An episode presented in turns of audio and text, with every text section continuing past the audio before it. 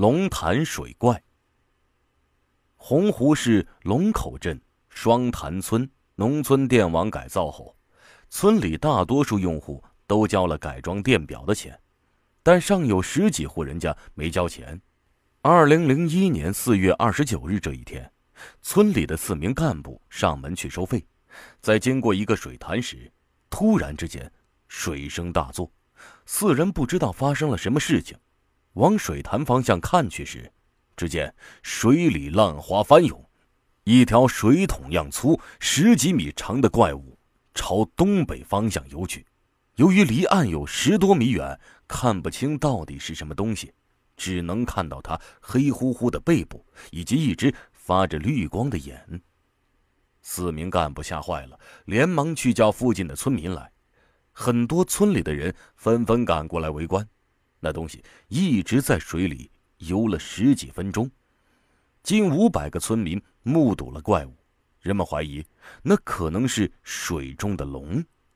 从此后，这个水潭被当地村民称之为“龙潭”。水怪在全世界很多地方都有出现，比如尼斯湖水怪、天池水怪等。这些著名的水怪出没事件都有一个共同的特点。目击者在目睹水怪时人数较少，一般只有两三个人看到，而且每次看到的水怪模样都不尽相同，这使得水怪之说越发扑朔迷离，真假莫辨。而洪湖市出现的水怪则不同，目击群众较多，最多的一次同时有将近五百人亲眼目睹了水怪。换一句话。洪湖市龙潭存在水怪，不容置疑。那么，龙潭的水怪到底是什么未知的生物呢？它真是传说中的龙吗？在此之前，我们有必要交代一下龙潭所处的位置。洪湖市龙口镇双潭村的龙潭，距洪湖市城区以东三十多公里处，距长江的距离约两千米。距著名的洪湖三十到四十公里，从地理位置上来看，很多朋友可能已经察觉到，这个被村民誉为“龙潭”的水潭，其实是一个既不连湖也不通长江的内陆湖，其水域面积大概一百五十亩，并不是很大，所以就产生了一个这样的问题：如此一个并不算大，既不通海。也未连并的内陆湖，龙从何来？现在，我们就带着这样一个疑问，一起来重温历次水怪出现的情形。最早记录水怪的是村里一本叫《谭氏族谱》的书，里面有这样一条记录：道光元年辛巳冬十月朔五日，下潭洪更深邃无底，只时。方阴雨，则有云气出没，蛟龙隐现。道光元年，即是一八二一年，下潭指的是村里的黑沙潭，也就是水怪出现的那个水潭。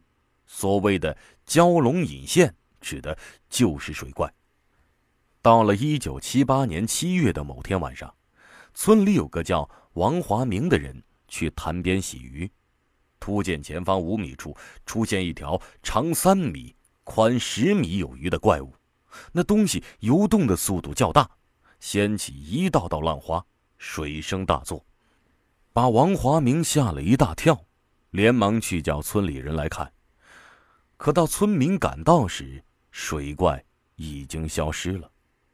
一九八六年农历五月初四的中午，有一位学生放学回家。途经黑沙潭，看到了水怪出没。那学生见水中的东西体型庞大，吓得惊叫了起来，引来村里三百多人围观。据说，当时围观的人都看清了水怪的模样。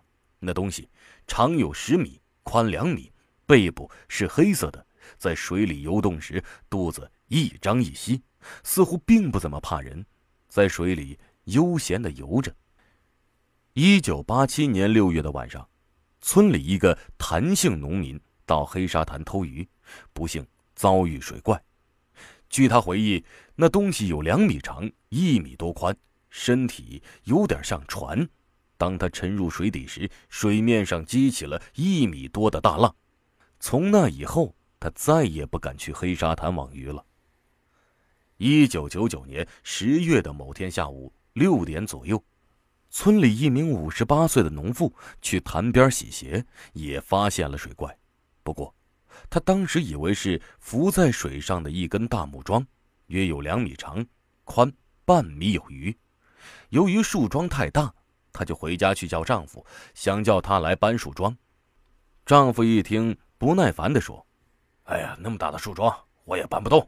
哎，不去不去。”农妇悻悻的又回到潭边，继续洗他的鞋。正在这档口，他突然听到一声响，像是什么大型动物吐了口气，有点像牛。他抬头一看，只见那段树桩的旁边冒出一串水花。农夫心里咯噔一下，难道那树桩是活的？心念未已，那树桩动了起来，游到潭水中央时。那东西的身子突然往水里一扎，轰的一声，激起一大片水花。农妇只觉得像地震了一般，脚底都有震感。待水花消失时，那树桩也不见了。从那以后，农妇再也不敢去潭边洗东西了。以上便是历年来龙潭有关于水怪出现的记载。这些文字跟天池水怪。尼斯湖水怪有个相同之处，即水怪出现的大小甚至样子都不尽相同。鉴于此，人们不禁怀疑：如果真的存在水怪，为什么每次大家看到的都不一样呢？对此疑问，双潭村的村民十分不满。他们反驳称：见到的水怪大小或形状不同，有什么可奇怪的？难道只准人类生育？不准水怪孕育下一代吗？大大小小的水怪都有，说明水怪在此繁殖，这才是正常的。此外，村支部书记说，他曾在黑沙潭养了三千斤的鱼苗，但是过了一年，却只打捞上两千斤鱼，直接亏损很多钱。如果不是让水怪吃了，投放的鱼去了哪里呢？我们姑且先不管水怪是否真实存在，先来讲讲轰动全国的“四二九”水怪出没事件。二零零一年四月二十九日夜晚九点四十五分，由于村里电网改造后还有十几户人家没有交齐钱，这天晚上在村支书谭小春的带领下，会计王石江。村主任王和平、管水利的副主任谭世如等一起去村民家里讨要电网改造费用。这天晚上，天空阴沉沉的，有点黑，加上昨天刚下过雨，路上多是泥泞。四个人虽一人拿了只手电，但走路时依然不敢大意，走得十分小心。将近黑沙潭时，黑暗中突然传来“噗”的一声响。有点沉闷，但是很响，有点像是大象喷水的声音，也有点像牛在喷气，声音冗长，持续了大约十五秒的样子，因此四人都听得清清楚楚。走在前面的村支书谭小春停了下来，回头朝会计王石江说：“喂，你听见了没有？”王石江说：“听到了。”这是什么声音啊？谭小春说：“有点像牛，似乎又不像。哎，我也搞懵了。”说话间，黑沙潭传来一阵水响，四个人往水潭方向一看，顿时都懵了。